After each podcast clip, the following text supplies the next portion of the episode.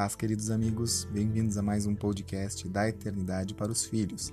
O episódio de hoje é Espere, Jesus irá te surpreender. Como seres limitados que somos, podemos elencar algumas vezes que fomos desapontados por amigos, familiares, marido ou esposa.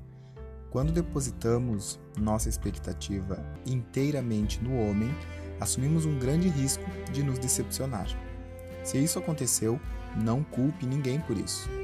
Por mais que você conheça alguém e esse alguém te conheça, todos nós somos limitados. Suas expectativas podem ser, mesmo que sem nenhuma intenção, frustradas.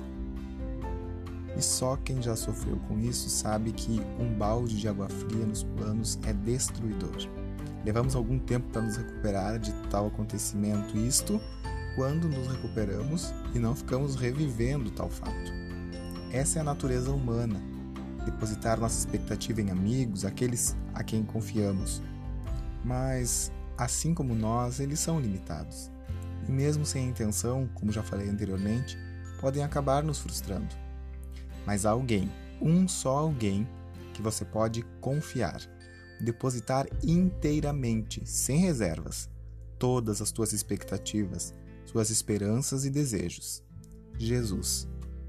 Como disse o apóstolo Paulo em Efésios, capítulo 3, versículo 20, ora, há aquele que é poderoso para fazer tudo muito mais abundantemente além daquilo que pedimos ou pensamos, segundo o poder que em nós opera. Jesus pode te dar muito além do que tu pode imaginar. No entanto, ele sabe muito bem o que faremos e como agiremos depois desta bênção alcançada. Então não se frustre, nem fique triste se você não alcançou aquilo que apresentou para Cristo. Certamente ele já sabe qual será a sua reação quando receber. Talvez você não esteja maduro o suficiente para lidar com o peso daquilo que você almeja, que sabe daquilo que o Senhor tem preparado para ti. Se é além do que a nossa imaginação alcança, precisamos estar preparados, amadurecidos, experimentados. Para isso, nosso preparo leva tempo. E esse tempo é até atingirmos a perfeição diante de Deus. E olha que o caminho é longo. E certamente você já ouviu alguém dizer que o tempo de Deus não é o nosso tempo. De fato, o apóstolo Pedro, na sua segunda carta, no capítulo 3, e versículos 8 e 9 nos dá uma breve e precisa explanação sobre o tempo de Deus. Mas, amados, não ignoreis uma coisa: que um dia para o Senhor é como mil anos, e mil anos como um dia. O Senhor não retarda a sua promessa, ainda que alguns a tenham por tardia. Aqui Pedro estava se referindo da promessa que Cristo nos fez, dizendo que voltará. Mas, claramente, podemos entender através dessa palavra que nenhuma das promessas do Eterno são esquecidas ou passam em branco. Ele antes nos prepara até ficarmos do jeito que ele quer, para que então as cumpra em nós. Da mesma forma, nossas esperanças depositadas nele em oração. Ele nos ouve, mas nos responde no momento que ele nos considera prontos. Há também um ponto importante quando ele nos responde com um não. Meu amado, aqui vai uma dica. Quando ele diz não, é porque o plano dele é muito, muito maior do que a tua expectativa depositada nele.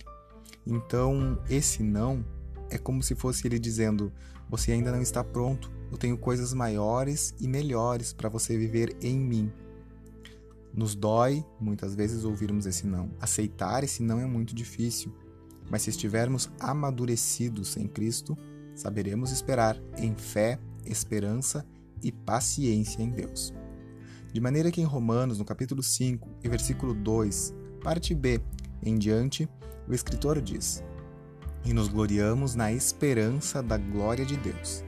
E não somente nisto, mas também nos gloriamos nas tribulações, sabendo que a tribulação produz a paciência, a paciência, a experiência, e a experiência a esperança.